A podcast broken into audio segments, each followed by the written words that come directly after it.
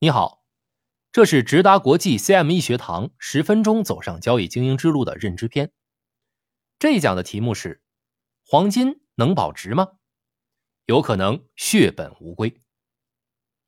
说到黄金，不少投资者信奉黄金是抵御通货膨胀的最佳投资工具，这也似乎成为了大家的共识。但是，黄金真的能保值吗？今天我们就围绕这个话题为大家揭晓。过往很多人对于黄金的认知误区。有人会说，十年前的一百块钱和今天的一百块钱，其购买力是不一样的，货币会贬值。但是我十年前买的黄金，到现在还是那块黄金，难道不是抗通胀的依据吗？黄金不能抗通胀，怎么可能呢？是的，黄金的确不一定能抵御通货膨胀，黄金。依然是那块黄金，但是价格竟然可以大幅下跌。咱们用历史数据来说话，在过去的五十多年里，黄金价格的变动和通胀大部分时间都是呈现负相关的。负相关的意思就是通胀了，但是黄金价格下跌了。比如，在一九八零年到二零零五年这二十五年里，黄金价格持续处在一个低迷的状态中。每盎司价格从六百多美元下跌到约四百四十五美元。这段期间，美国在这二十五年内，除了九八年和零二年的通胀是低于百分之二的之外，其余年份都是在百分之二或者是以上。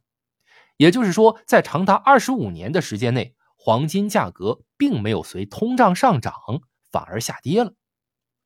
再比如，二零二二年六月。美国六月消费者价格指数同比上涨了百分之九点一，刷新了美国通货膨胀四十年来的最高纪录，而黄金价格也没有随着通货膨胀的拉升而创下新高，反而是下跌了。有人可能会说了，虽然现在黄金和通胀之间呈现负相关，但是在历史上也出现过黄金和通胀呈现正相关的情况啊。这是否就说明黄金还是可以作为对冲通胀的工具呢？没错，在一九七二年到一九八零年的时候，黄金价格变动与通货膨胀指数的确呈现出正相关性，黄金价格变动和通货膨胀的相关系数约为零点五。但是这段正相关性是由于布雷顿森林体系的瓦解所引起的。简单来说。布雷顿森林体系下，美元和黄金是挂钩的，三十五美元可以换一盎司的黄金。这是为什么美元也叫美金的原因。但是后来，尼克逊总统宣布美元停止兑换黄金，结果一九七三年布雷顿森林体系瓦解，美元贬值，一直到一九八零年后，美元对黄金价格才停止贬值。所以，利用黄金去抵御通货膨胀，在一九八零年前是可行的策略，可是从一九九零年后就明显不行了，甚至是呈现负相关。根据直达国际团队的研究，一九九零年到二零二一年这段时间内，黄金价格与通胀的相关系数是负零点三五，意思是买黄金不但不扛通胀，反而还可能亏钱。其实要理解黄金什么情况下才能保值，我们需要换另外一个角度来看，这就是黄金价格与利率的关系。黄金是一种贵金属，不仅拥有商品属性，同时还拥有货币属性。因为黄金不能产生利息，所以被看作是零息资产。就是这个原因，在通胀的环境下，黄金是否值得投资？关键取决于利率水平，而非通胀水平。这里敲个黑板啊，非常重要。重复一遍：黄金是否值得投资，关键取决于利率水平。一般来讲，利率越高，黄金价格越低。我们可以拿过去三十多年的美国十年期国债收益率和黄金价格的走势图做对比，放在文稿内。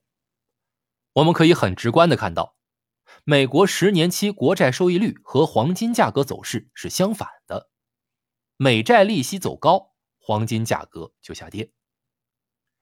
这里呢，我们挑选几个例子来说。在二零一三年的时候，美联储宣称逐渐缩减购债规模，结果导致美国十年期国债收益率从百分之一点六提高到了百分之三点三。同期黄金价格从一千六百九十七美元每盎司下跌到最低一千一百七十九美元每盎司。第二个例子，从二零二一年一月到二零二二年九月，美国十年期债券收益率因为美联储多次加息，已经从百分之一点多到了将近百分之四的水平。同期黄金价格从大约两千一百美元每盎司的价格跌到了一千六百多美元。最大跌幅超过百分之二十。道理其实很简单，由于利率变高，投资者就会更加偏向于去购买能够产生稳定现金流的资产，例如债券，因为债券能提供利息，给投资者带来收益，而黄金作为零息资产，不能产生额外的收益。看到这里，你是否会产生疑问？既然黄金不能保值，那我们以后是不是就不用考虑配置黄金资产了呀？其实不是的。由于黄金拥有特殊的商品属性、货币属性以及金融属性，它是具有很强的避险功能的。尤其是当世界上出现各种突发危机事件，越不太平的时候，黄金则越有市场。我们回顾一下过去三十年的战争事件，就可以发现，战争。会引发黄金价格在一定时间内快速上涨，比如一九九零年八月发生的波斯湾战争，伊拉克和科威特发生冲突，再加上后来美国批准了沙漠盾牌的军事计划，整个市场对于战争的预期很高，黄金价格从当时的每盎司三百七十九美元攀升到了四百一十七美元。再来看二零一四年的克里米亚危机，在其危机爆发初期。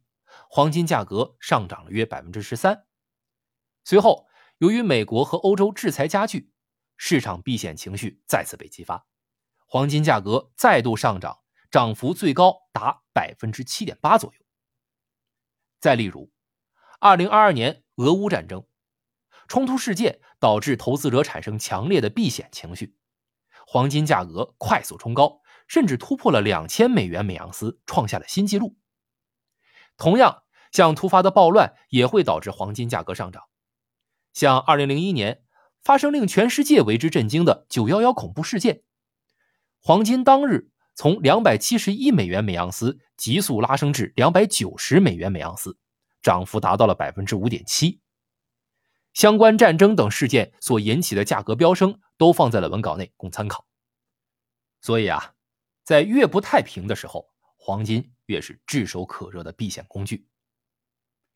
今天的课就快接近尾声了，最后我说明一下，我们做投资需要实事求是，并不是我们希望世界不太平，相反，世界和平是我们所期盼的。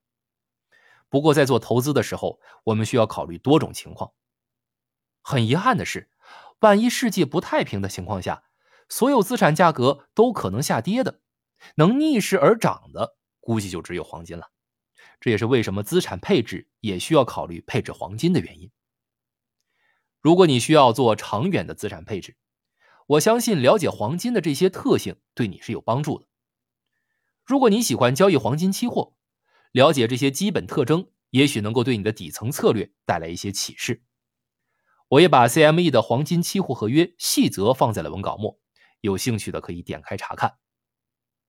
你身边有朋友投资黄金吗？如果你觉得我们这一课有用，欢迎分享给你的朋友。如果你是在喜马拉雅 FM 或者 Podcast 收听我们的课程，别忘了关注我们频道、点赞和月票，谢谢。每天十分钟，帮你走上交易精英之路。